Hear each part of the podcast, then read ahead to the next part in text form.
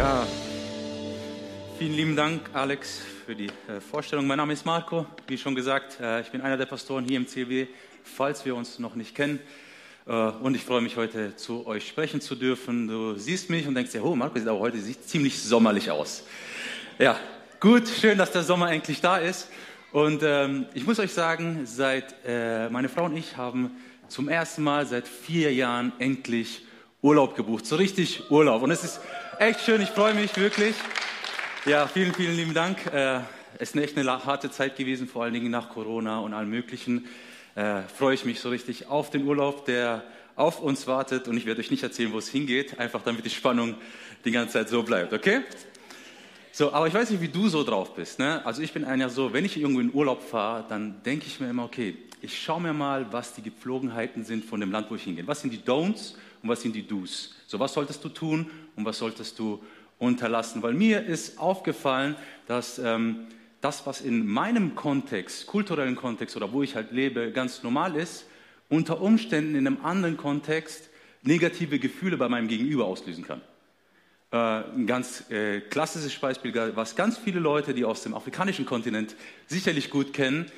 Bei uns in Deutschland wird dir beigebracht als Kind, schau mir in die Augen, wenn ich mit dir rede. Kennt jeder diesen Satz, oder? Den noch nie gehört? Schau mir in die Augen, wenn ich mit dir rede. So, meine Freunde aus dem afrikanischen Kontinent, denen wird beigebracht, Respektpersonen nicht in die Augen zu schauen. Denen wird beigebracht, jemanden, der älter ist als du, nicht in die Augen zu schauen. Dann kommen die hierher nach Deutschland und du starrst den Leuten in die Augen und sie fühlen sich unangenehm, weil sie das gar nicht kennen. Und genau solche ähm, ähnlichen Situationen, die eigentlich sehr subtil sind, ne, was für dich ganz normal ist, kann bei einem Gegenüber etwas Negatives auslösen und andersrum aus, auch. Und äh, das sind so kleine Unterschiede, wo Welten aufeinanderprallen, was vielleicht gar nicht böswillig ist, aber negative Emotionen kommen hoch oder etwas, was wir uns, worüber wir uns Gedanken machen sollten, kommt hoch. Und ich glaube, dass es ziemlich ähnlich ist, wenn wir die Bibel lesen. Wenn wir als Menschen die Bibel lesen, kann es auch unter Umständen vorkommen, dass eben zwei Welten aufeinanderprallen und dass erstmal negative Emotionen hochkommen bei uns. Einfach weil es eine andere Welt ist, die auf uns aufprallt, Dinge, die wir einfach so nicht verstehen, weil wir sie so gelernt haben, die für uns erstmal so gar keinen Sinn ergeben. Und weil sie gar keinen Sinn ergeben, kann es unter Umständen vorkommen, dass wir sagen, nee, ich habe keine Lust darauf, ich distanziere mich davon, weil es erstmal aussieht wie ein Widerspruch. Und weil es so vorkommt wie ein Widerspruch, möchte ich meiner Titel heute einen Predigt geben, den du jetzt bitte einblenden kannst. Bibelparadox. Bibelparadox. Die Bibel ist voller Paradoxe und ich möchte dich jetzt schon einladen. Ich werde jetzt ein paar Stück vorlesen, wir werden uns die Zeit nehmen, dass die Bibel zu uns spricht, dir vielleicht eins auszusuchen und in dieser Woche darüber zu reflektieren. Weil ich glaube, darin steckt ganz viel Kraft in diesen zwei Welten, die aufeinanderprallen, wo Gott uns etwas zeigen will, was vielleicht in unserem Leben verändert werden kann, hin zu seiner Welt, hin zu seiner Weltsicht, hin zu dem Leben, wie du eigentlich es leben solltest. Aber bevor ich anfange, möchte ich noch mal ganz kurz beten. Und wenn du mit mir einverstanden bist am Ende meines Gebets, dann sag doch bitte Amen mit mir. Jesus, wir kommen noch einmal zu dir. Wir danken dir, dass du diesen Gottesdienst schon jetzt gesegnet hast. Danke, dass du viele Menschen schon berührt hast.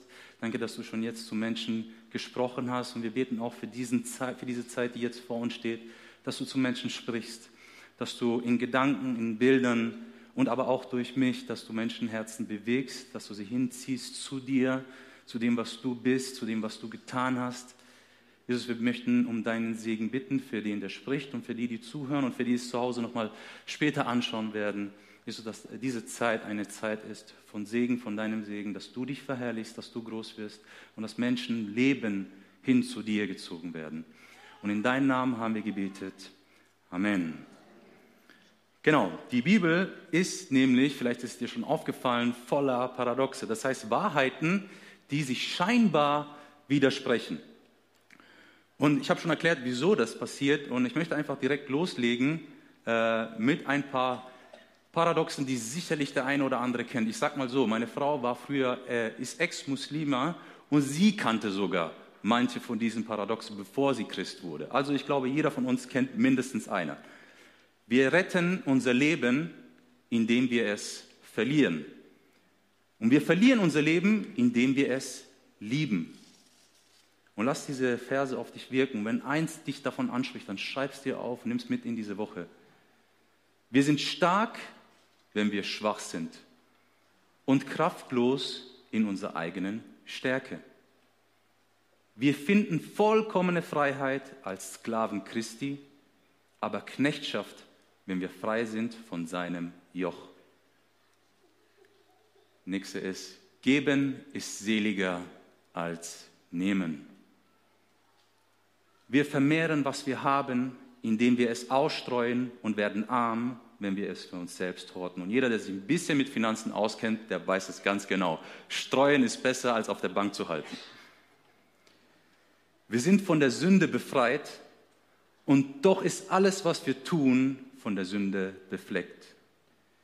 Wir siegen durch Unterwerfung, das haben wir vorhin auch gesungen, und unterliegen in unseren eigenen Kämpfen. Wir werden erniedrigt, wenn wir uns selbst erhöhen, aber er erhöht uns, wenn, wenn wir uns erniedrigen. Durch Bedrängnis und Druck wird uns Raum gemacht und durch Wohlergehen schrumpfen wir zusammen. Wir können alles besitzen und doch nichts haben. Wir können arm sein und doch so viele Menschen reich machen. Wenn wir weise sind in den Augen der Menschen, dann sind wir Toren in den Augen Gottes. Aber wenn wir Narren um Christi willen sind, dann sind wir wirklich weise. Das Leben im Glauben bringt uns Freiheit von Angst und Sorgen. Das Leben in Schauen bringt uns Angst vor Verlust. Denn für mich ist Christus das Leben und Sterben ein Gewinn. Das war jetzt mal eine Menge und ich habe noch ein paar Stück weggelassen. Sicherlich kennt ihr das eine auch noch so. Äh, die letzten werden die ersten sein. Und bevor ich eins rausnehme von diesen ganzen Paradoxen, ähm, möchte ich noch mal ähm, sagen, warum diese Paradoxe so wichtig sind für uns und warum sie so geschrieben sind, dass sie uns zwingen, darüber nachzudenken.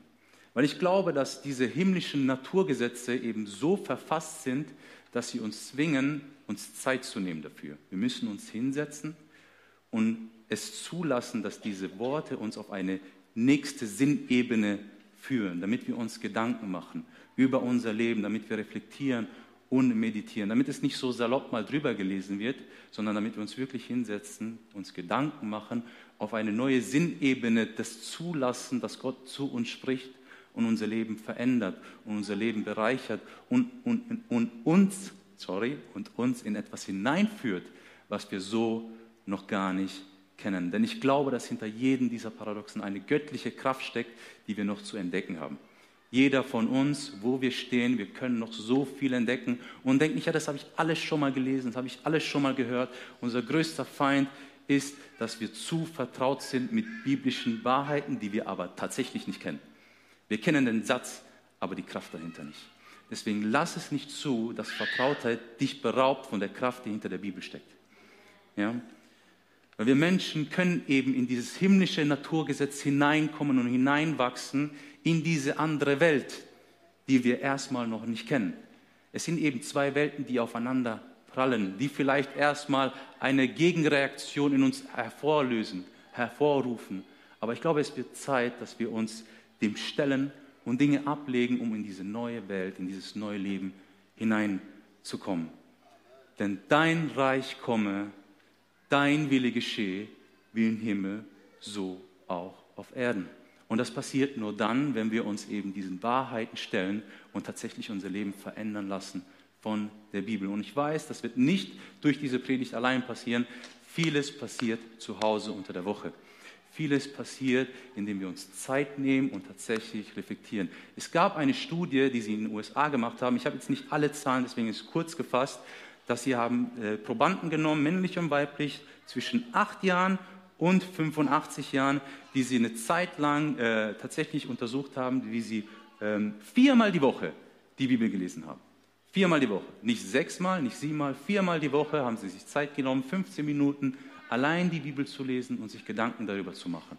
Und den Menschen ging es erheblich besser in so vielen unterschiedlichen Bereichen, von der Psyche bis zur Stimmungslage, zu allen möglichen anderen Lebensbereichen, die wir Menschen alle so haben. Viermal die Woche 15 Minuten.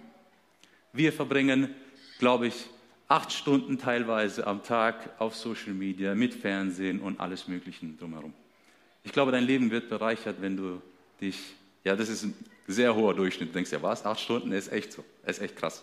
Wie viel Zeit wir damit verbringen oder damit verbringen oder gleichzeitig, während wir Fernsehen gucken, noch auf dem Handy sind.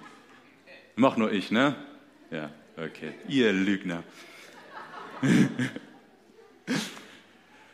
ja, das, das Wort Gottes kann unser Leben erheblich verändern und verbessern und bereichern. Und heute möchte ich mir einen von diesen ganzen Paradoxen anschauen, beziehungsweise zwei, zwei Bibelstellen, die ich mitgenommen habe. Das eine ist, denn für mich ist Christus das Leben und Sterben ein Gewinn. Und der nächste ist, wir retten unser Leben, indem wir es verlieren und wir verlieren unser Leben, indem wir es lieben. Und in diesen Versen wird eine Aussage getroffen, die in, unseren, die, die in uns Menschen erstmal eben dieses negative Gefühl auslöst. Erstmal etwas, was uns davon distanzieren lässt, weil es ist gegen unsere Intuition zu sterben.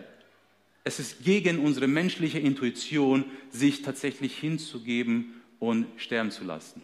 Etwas loszulassen. Es ist gegen unsere Intuition. Wir tun nämlich alles Mögliche als Menschen, um am Leben zu bleiben. Es gibt Leute, die im Krankenhaus sind, die sind tatsächlich fast 100 Jahre alt und die werden trotzdem noch operiert, damit sie noch länger leben. Ich meine, diese Leute sind teilweise gar nicht mehr da mit dem Kopf, die sind nicht mehr anwesend als Mensch.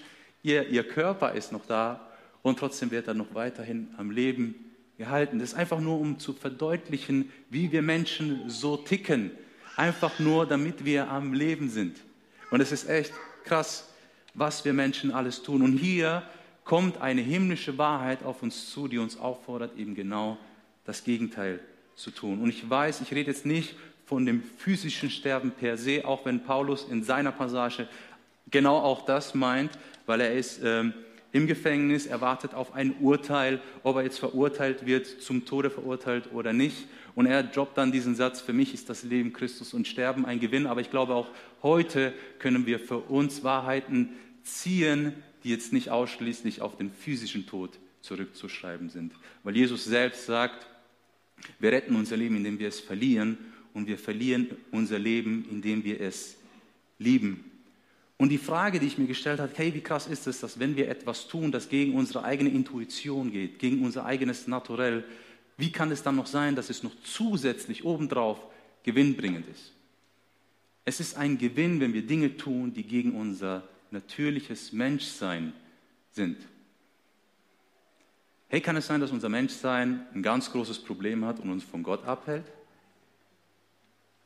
Kann es sein, dass dein Menschsein, dein Ego, dein Ich dich davon abhält, Gottes Herrlichkeit in deinem Leben zu sehen? Und kann es nicht deswegen sein, dass deswegen Sterben ein Gewinn ist? Denn es klingt erstmal nicht logisch und alles anderes als ein gesunder Menschenverstand zu sterben. Und das ist noch ein Gewinn. Wenn du mit jemandem redest, keiner wird dir sagen, hey, sterben, super. Super Deal gemacht, mache ich jetzt auch. Hey, ich habe so einen Finanzberater, der hat mir gesagt, sterben, Gewinn bringt. Super. Solltest du auch machen. Macht keiner. Und ihr seid alle so ruhig, so, hm, okay, I don't like it. Aber lass mal genauer schauen, was der Paulus so ein bisschen meint. Es geht darum, eine Vorstellung vom Leben loszulassen. Es geht darum, eine Vorstellung, wie das Leben zu laufen hat, loszulassen und es sterben zu lassen. Es geht darum, ein Mindset, was ich habe, wie ich mir das irgendwie durch meine Erziehung, durch mein Umfeld irgendwie aufgebaut habe, wie das Leben zu laufen hat und in welche Richtung es zu gehen hat, dieses Mindset erstmal von Gott hinterfragen zu lassen und es eventuell dann loszulassen, damit es stirbt.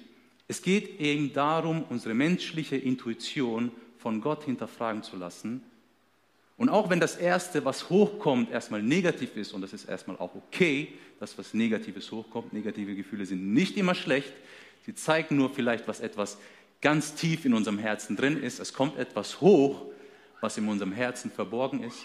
Und dann ist die Frage, wie gehe ich damit um? Ich es wieder runterdrücken und lebe damit und irgendwann mal macht es noch äh, Wurzeln und ich bin dann ein verbitterter Mensch oder ich bringe das in einem Gespräch zu Gott. Dinge kommen hoch, die erstmal negativ sind. Und dann, weil wir eben konfrontiert sind mit einer anderen Wahrheit, die erstmal gegen, gegen unsere eigene Intuition, gegen das eigene Naturell gehen, werden wir aufgefordert, unser Leben zu betrachten. Und unser Leben zu betrachten heißt, es sind ja meine Wünsche.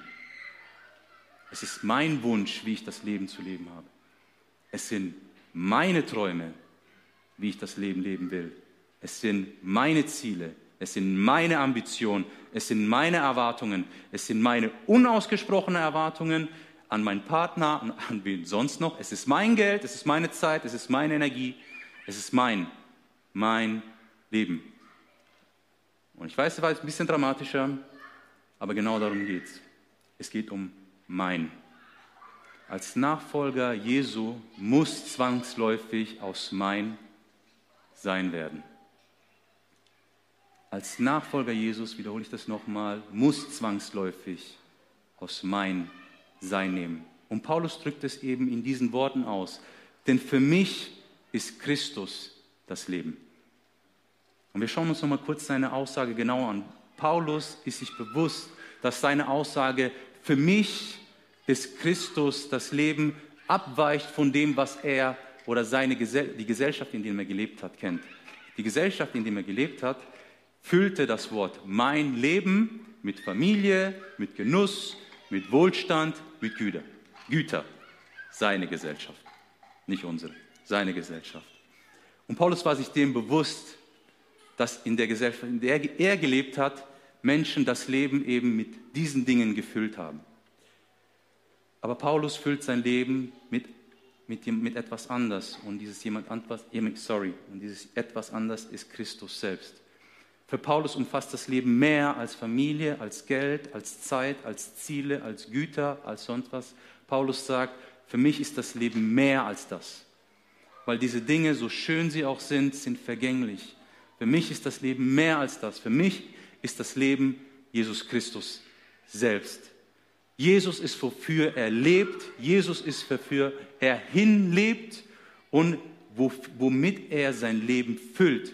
Wo er das die Fülle des Lebens sich sucht.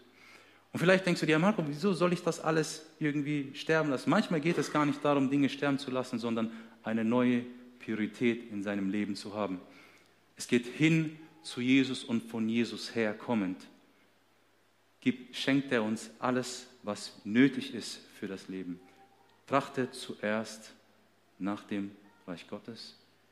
Und ihr könnt den Satz weiterführen, wenn ich auch mache. Ihr könnt auch mitsprechen. Trachtet zuerst nach dem Reich Gottes und alles andere wird euch hinzugegeben. Alles andere wird euch hinzugegeben. Es geht darum, eine neue Priorität im Leben zu haben. Es geht darum, für Jesus Christus selbst zu leben, ihn ins Zentrum unseres Lebens zu stellen und hin zu ihm zu leben, unser Leben von ihm füllen zu lassen. Paulus sagt selbst in einer anderen Bibelstelle, ich bin mit Christus gekreuzigt. Und es ist wieder so ein seltsamer Paradox, weil wie kann ein gekreuzigter leben? Ich bin mit Christus gekreuzigt und nun lebe, und nun lebe ich, aber nicht mehr ich selbst, sondern Christus lebt in mir. Was ich jetzt in meinem Fleisch, in meinem jetzigen Dasein lebe, das lebe ich im Glauben an den Sohn Gottes, der mich geliebt und sich selbst für mich hingegeben hat.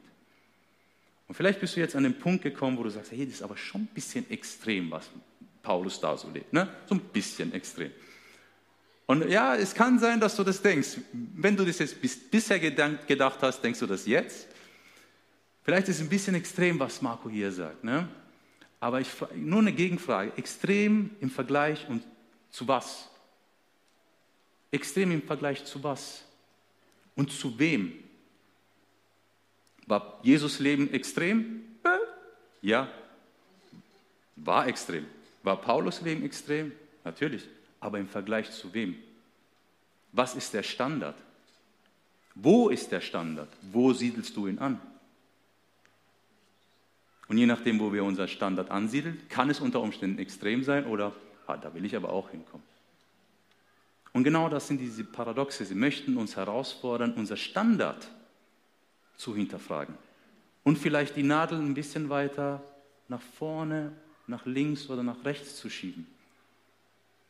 Weil wir eben nicht irgendwie aus Religiosität das tun wollen, sondern weil wir Jesus Christus selbst in unserem Leben erfahren haben und weil wir gemerkt haben, weil das Jesus Christus in mein Leben gekommen ist, hat mein Leben so radikal verändert. Ich war verloren und jetzt habe ich das Leben in Jesus Christus und ich möchte für ihn leben. Ich möchte hin zu ihm leben und mein Leben so führen, dass es hin zu seiner Herrlichkeit geht und läuft und strahlt.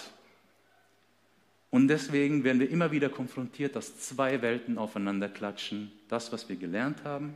Schau mir in die Augen, wenn ich mit dir rede. Und dann kommt etwas anderes auf uns zu und wir hinterfragen uns, okay, war das, was wir gelernt haben, vielleicht nicht etwas, was ausschließlich für eine jetzige Gesellschaft, in der ich lebe, wichtig ist, aber für Gott einen ganz anderen Stellenwert hat, der gar nicht so hoch ist, wie ich ihn glaube zu haben?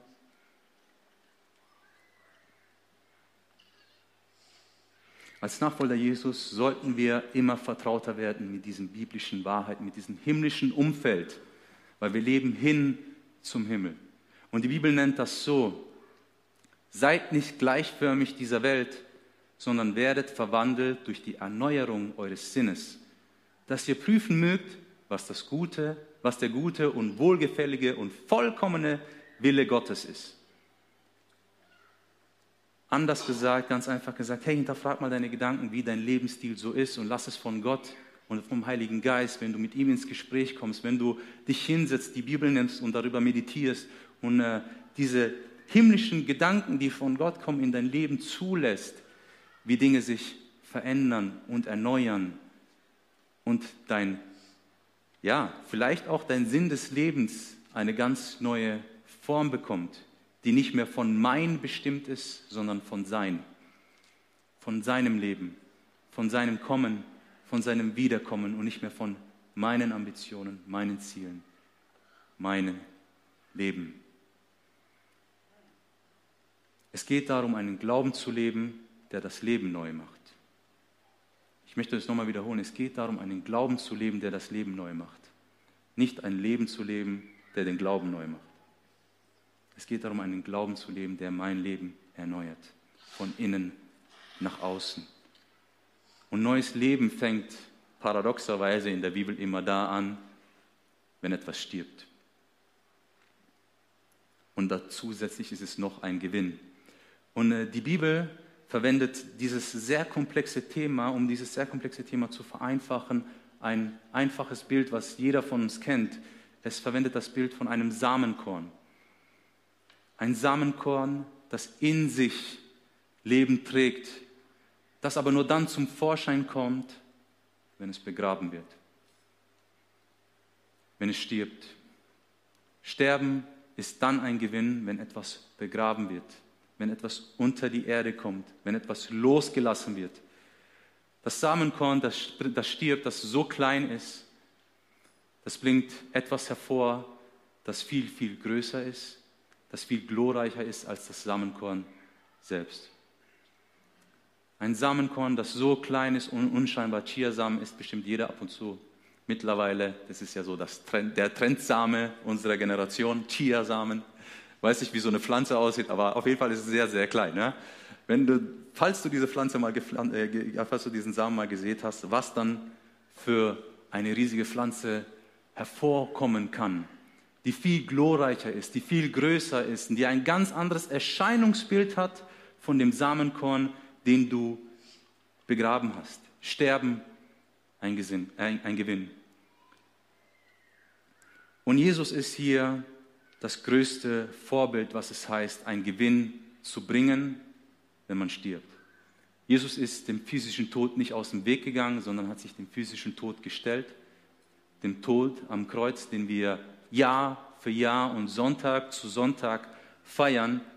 Und Jesus ist uns hier ein so großes Vorbild, wie Sterben ein Gewinn sein kann, wie gewinnbringend sein Sterben ist. Du, der heute hier sitzt und die Kirche, die Kirchengeschichte selbst, ist die Frucht, die aus dem Samenkorn Jesus Christus entstanden ist. Die Millionen und Abermillionen von Gläubigen, denen Jesus Christus begegnet ist, der ihr Leben verändert hat, die ein Leben gelebt haben und für seine Ehre, für, für ihn, hin zu ihm, die jetzt bei ihm sind, die, sein die ihr Leben gelebt haben und in der Ewigkeit mit ihm zusammenleben, die ihn gesehen haben am Kreuz und für sie gesehen haben, das ist ein Gewinn für mein Leben, weil er hat meine Sünden bezahlt. Er ist für mich gestorben, er ist für mich auferstanden, er hat mein Leben erneuert, weil er gestorben ist, habe ich einen Gewinn für mein Leben in Jesus Christus selbst. Das Samenkorn Jesus Christus, Millionen und Abermillionen von Menschen und du bist einer davon. Du bist die glorreiche Frucht, die glorreiche Pflanze die entsprungen ist aus diesem kleinen, wenn du es sehr subjektiv betrachtest, nicht signifikanten großen Leben. Ein Mann, der 33 Jahre geworden ist. Nicht viel, aber was daraus entstanden ist aus seinem Tod. In der Kirchengeschichte. 2000 Jahre. Menschen haben versucht, Kirchen zu zerstören, tun sie immer noch. Und es wird nicht, es, es, die Menschen schaffen es nicht, die Kirche zu zerstören. Denn die Kirche wird weiter leben, weil Jesus Christus selbst der Same ist, der gestorben ist für die Kirche, für mich und für dich. Und ich sage nicht, dass es für Jesus einfach war. Jeder kennt die Geschichte, der so ein bisschen vertraut ist mit der Bibel. Er, sah, er war im Garten Gethsemane und hat auf den Knien lag er da und hat Schweiß und Blut, äh, ist ihm von der Stirn gelaufen weil es auch für ihn als menschliche Person gegen seine Intuition war, zu sterben. Und es möchte uns etwas zeigen. Es ist gut, mal gegen unser menschliches Sein zu gehen. Nicht, weil Marco das gesagt hat, sondern weil wir auf Gottes Wort vertrauen. Weil genau das hat Jesus Christus gemacht. Er hat gesagt, okay, lass diesen Kelch an mir vorübergehen. Aber was, wenn es dein Wille ist, dann werde ich es tun. Anders gesagt hat Jesus gesagt, hey, ich will nicht, aber ich vertraue auf dein Wort. Ich vertraue auf das, was du gesagt hast und ich will es tun. Ich will gehorsam sein und ich möchte mich auf dein Wort stellen, auf deine Wahrheiten stellen und ich möchte sehen, was für eine Herrlichkeit rauskommt, wenn ich mich auf dein Wort vertraue. Und genau das passiert jedes Mal, wenn wir uns auf das Wort, auf die Wahrheiten des Wortes stellen. Wir werden sehen, wie Gott zu seinem Wort steht und seinen Namen verherrlicht. Und uns als Menschen auf Gottes Wort zu stellen, ist eben kontraintuitiv. Es geht gegen unsere menschliche Natur. Wir machen das nicht gerne, weil es heißt, etwas loszulassen, weil es heißt, zu sterben, weil es heißt vielleicht, seinen Stolz bei die Seite, beiseite zu stellen und zu sagen, alles klar, Stolz, da bist du wieder, hallo, du unter die Erde.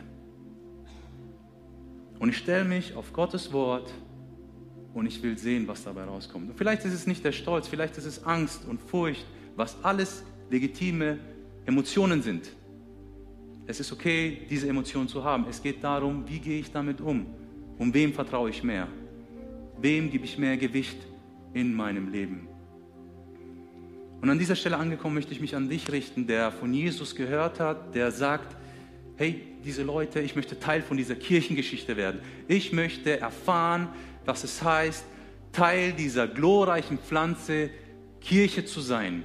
Ich möchte verstehen, ich möchte es erleben, was Jesus Christus für mich getan hat. Und ich möchte mich wirklich an dich wenden und sagen, hey, wenn du Teil dieser unzerstörbaren Bewegung, die Jesus Christus begonnen hat mit seinem Tod und weitergeführt hat mit seiner Auferstehung, dann möchte ich dich tatsächlich einladen, am Ende dieses Gottesdienstes mit uns nochmal zu beten. Aber ich möchte dir jetzt schon die Möglichkeit geben, hey, sei offen für das, was vielleicht jetzt gerade in deinem Herzen anders ist als sonst.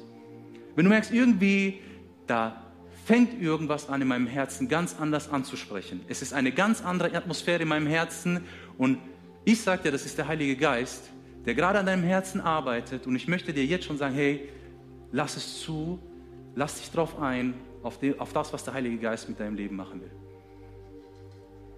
Gedanken kommen, ach was, und das stimmt nicht, Zweifel kommen. Lass dich auf das, was der Heilige Geist in den nächsten Minuten in deinem Leben tun will, lass dich darauf ein. Lass dein Leben von dem, was der Heilige Geist dir zeigen will, verändern. Und wenn du schon länger in der Kirche unterwegs bist, dann äh, kann es unter Umständen mal vorkommen, dass du so eine Lebensphase hast, die du fragst dich halt so, hey, was mache ich hier eigentlich? Ich habe Jesus angenommen und es ist alles immer dasselbe. Was mache ich hier eigentlich? Und es fühlt sich so an, als wirst du begraben sein. Alles um dich herum fühlt sich so an, als wäre es dunkel. Alles um dich herum fühlt sich so an, als würde es keine Perspektive geben.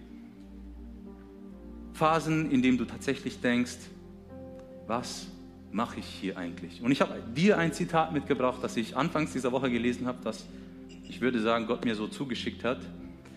Wenn du dich an einem dunklen Ort wiederfindest, dann kannst du ganz schnell zum Schluss kommen, du seist begraben worden. Und ich glaube, das wird auch angezeigt. Was eigentlich passiert ist, du wurdest gepflanzt. Was ist, wenn diese dunklen Phasen dazu da sind, dass du gepflanzt wurdest und Gott dir damit zeigen will, hey, ich möchte in deinem Leben etwas Glorreiches hervorbringen. Aber bevor ich den nächsten Step mit dir machen kann, bevor Frucht daraus kommt, muss etwas losgelassen werden, muss etwas sterben, musst du etwas hinter dir lassen. Und ich will hier gar nicht eine Liste machen von Dingen, die du loslassen willst. Ich glaube, der Heilige Geist zeigt dir das in diesem Moment. Und auch wenn du es zu Hause anschaust und es irgendwann mal ist, der Heilige Geist zeigt dir, ich glaube fest daran, dass der Heilige Geist dir irgendwas zeigt, was vielleicht jetzt in deinen Gedanken hochkommt. Vielleicht kennst, vielleicht weißt du schon und der Heilige Geist zeigt es dir nochmal so, hey, you know, remember das hier, das hatten wir doch schon mal, dieses Thema. Lass zu, dass diese Dinge in deinem Leben sterben damit etwas Glorreiches hervorkommen kann. Glaube an das Wort, was Gott dir geben möchte heute. Loslassen, sterben ist ein Gewinn. Und ich möchte kurz beten, bevor wir dann nochmal in die Lobpreiszeit kommen. Macht übrigens einen super Job. Und ich möchte euch segnen.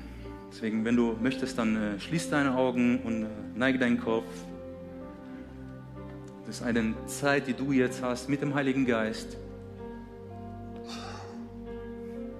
Und es ist eine Entscheidung, die du jetzt treffen kannst, wo du sagst, ja Jesus, ich möchte es dir gleich tun und auf Gottes Wort vertrauen.